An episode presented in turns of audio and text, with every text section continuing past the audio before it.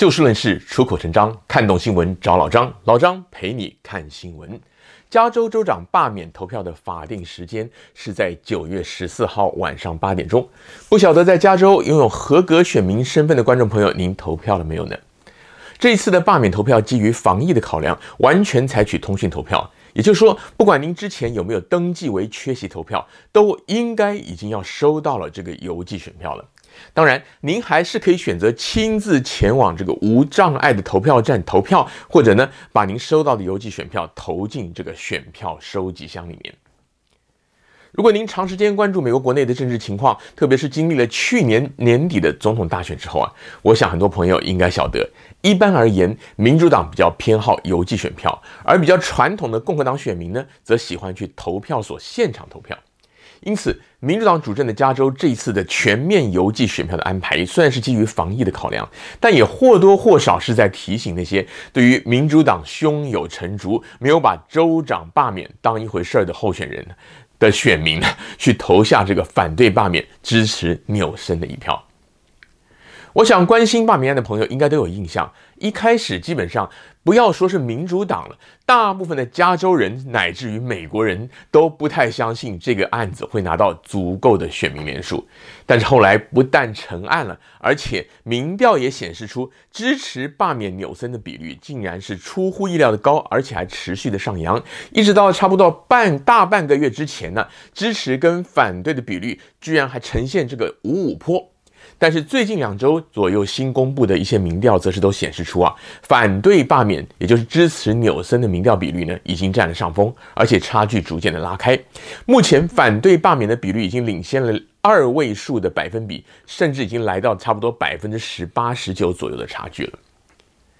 当然，民调准不准，还是要等到票开出来才知道。但是这样的情况呢，却也十分耐人寻味。加州政坛原本就被民主党掌控多时，除了各级的民选首长与民意代表以外啊，加州的工商企业界、科技界、演艺界、媒体界，绝大多数也都支持民主党。这些巨头、大佬、名人、明星，他们大量的捐款给纽森做反罢免的宣传，因此从传统媒体到网络视讯到社交平台啊，支持纽森、反对罢免、抨击共和党的广告非常的多。相形之下，提出罢免阵营筹到的款项少得多，广告宣传呢自然也少得多。这方面呢，民主党是稳居上风的。不过与此同时啊，纽森阵营之所以要花大钱去打广告，甚至还找了像是前总统奥巴马这样的大咖来拍宣传片。贺锦丽副总统呢，上周三也回到了旧金山湾区的东湾替纽森来站台。拜登总统周一更是要御驾亲征到南加州啊，主要的原因也在于说，民主党的危机意识是越来越浓厚。因为民主党掌控加州已久，很多民主党支持者觉得罢免根本不可能成功，所以对投票这件事儿兴趣缺缺。特别是有些在去年年底大选当中，因为讨厌川普，所以支持民主党的选民，因为这次大选跟川普没有直接的关系，所以他们也没有强烈的去参与这个投票的动机。而这也就是为什么赞成罢免的民调稍早居然还曾经超过反对罢免的比率。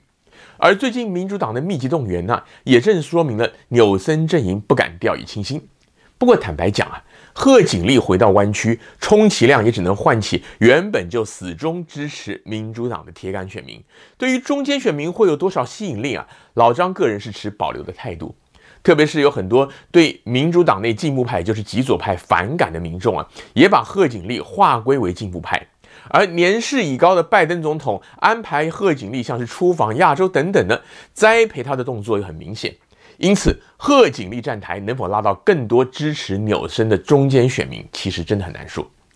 至于拜登总统本人，最近因为阿富汗撤军事件的处理不当，加上对阵亡官兵的家属失言，可以说是弄得灰头土脸。九一一事件二十周年才刚刚过，他老人家替纽森站台能有多大帮助，甚至会不会帮倒忙啊？其实也还真的说不准。从华人选民的角度来看，当初纽森选上旧金山市长，在加州成为家喻户晓的政坛新秀时，华人特别是第一代移民对于政治的关注度并没有现在这么高。而纽森在民主党内也不是最极端进步派的，所以很多华人对他其实并没有特别的好恶。不过，随着加州越来越偏左，很多华人关心的议题，像是教育、治安以及非法移民，还有社会福利等等，攸关社会公平正义的一些政策，逐渐的让华人民众产生疑虑，甚至感到无法接受。因此，质疑民主党的华人选民的确是有所增加。当然，在过去四年川普执政期间，由于川普政府跟中国的关系紧张，防疫政策也广为华人所诟病。因此，也让不少华人的中间选民在去年年底大选时向民主党倾斜。但这些选民对于民主党控制下的加州政府越来越左倾的情况呢，还是感到忧心忡忡的。去年总统大选过后，加州民主党的进步派人士似乎没有认清，他们之所以获胜，是因为有很多的选民讨厌川普跟共和党里面的极端保守派，所以才投票给拜登跟民主党的参选者，而不是真的支持他们的极端路线。因此啊，他们对于加州种种令人诟病的现况视而不见，或者说是倒果为因，还提出一些变本加厉的莫名其妙的法案或者规定。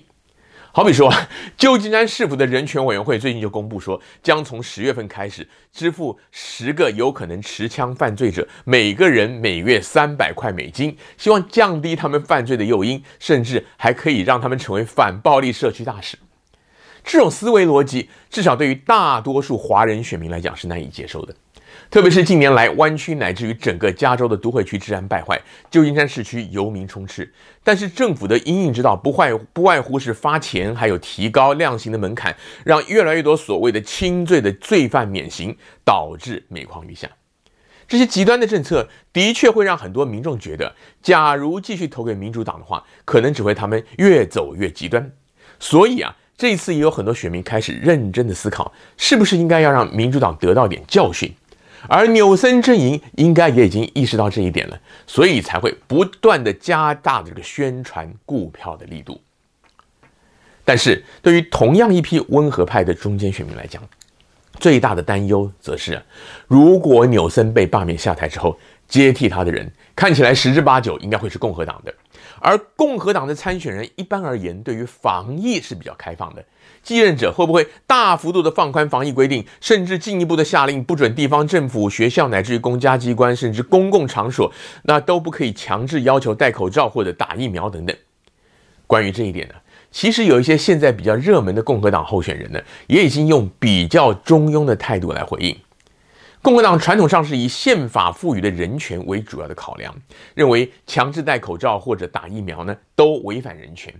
但是现在相对比较热门的参选人，好比说非洲裔的电台主持人 Larry Felder，尽管还是强调宪法跟人权，但是他也不否认这一些防疫措施的效果，因此主张以鼓励而不是强制的方式来推动防疫。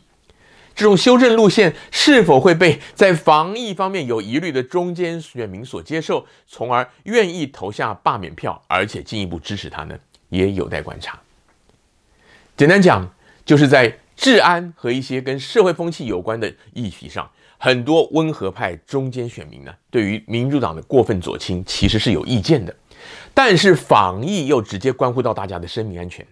因此如果共和党参选人能够在这一方面让中间选民感到安心的话，还是有机会的。对共和党参选人来说，最辛苦的一件事儿，就是当初共和党为了刺激选民都出来投票，加上也找不到一个可以直接跟纽森抗衡的分量够的候选人，因此采取开放立场，并没有直接推荐一个候选人。因此，温和理性的中间选民他们会感到犹豫不决。因为他们担心，万一纽森被罢免掉之后，登记参选的那四十六个候选人里面票数最多的那个啊，到底有没有能力来治理加州这个全美国人口与财富最多，而且是全球排名第五大经济体的州？这个是很值得担心的。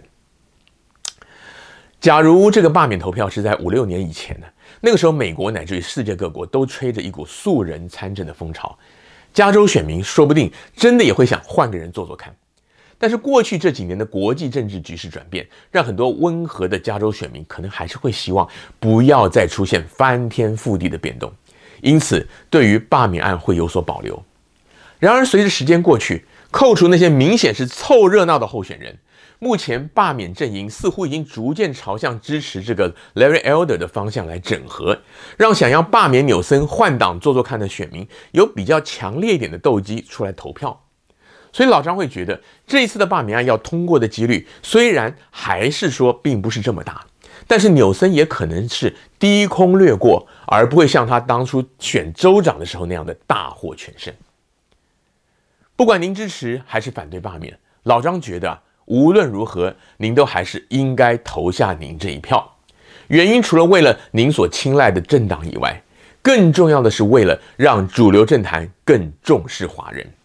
因为只有当华人纷纷出来投票的时候，政治人物才会更加重视华人的权益。另外，也由于加州常年的被民主党所掌控，因此党内的极端派、进度派人士会觉得，选民是认同他们的极左观点，才会一再投给他们的。所以在他们提出政策的时候，就会越走越极端。如果这一次有足够的人出来投下赞成罢免票，就会给民主党带来警惕。让极端分子了解到，他们不能够为所欲为，从而让民主党朝向这个比较中庸，而不是那么偏激的方向走。今天节目的时间又到了，欢迎您下次继续的找就事论事、出口成章的老张陪您一起看新闻。